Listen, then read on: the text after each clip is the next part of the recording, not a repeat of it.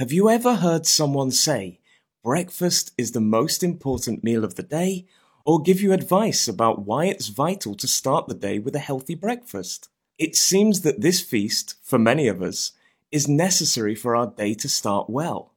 But is it really that important? The word breakfast comes from breaking the fast, the idea of ending the period in which we didn't eat during the night.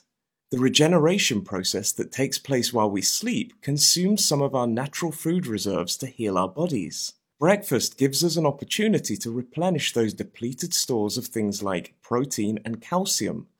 So, in that way, a healthy breakfast makes sense. There are also many often quoted studies which seem to correlate a state of obesity with skipping breakfast. In fact, it leads many health experts to advise a healthy breakfast to not only regulate, but also lose weight. In a US study, 50,000 people were monitored over seven years, and those who ate a healthy breakfast were found to have a lower BMI, which seems to suggest that breakfast may indeed help people maintain a healthy weight. But it might not be as simple as that.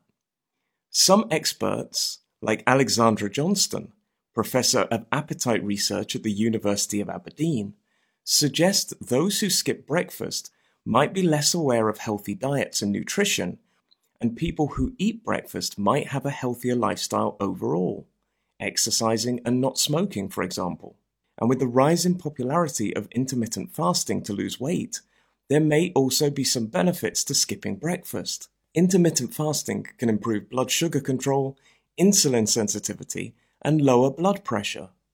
So, while breakfast has its benefits, it might not be the most important meal.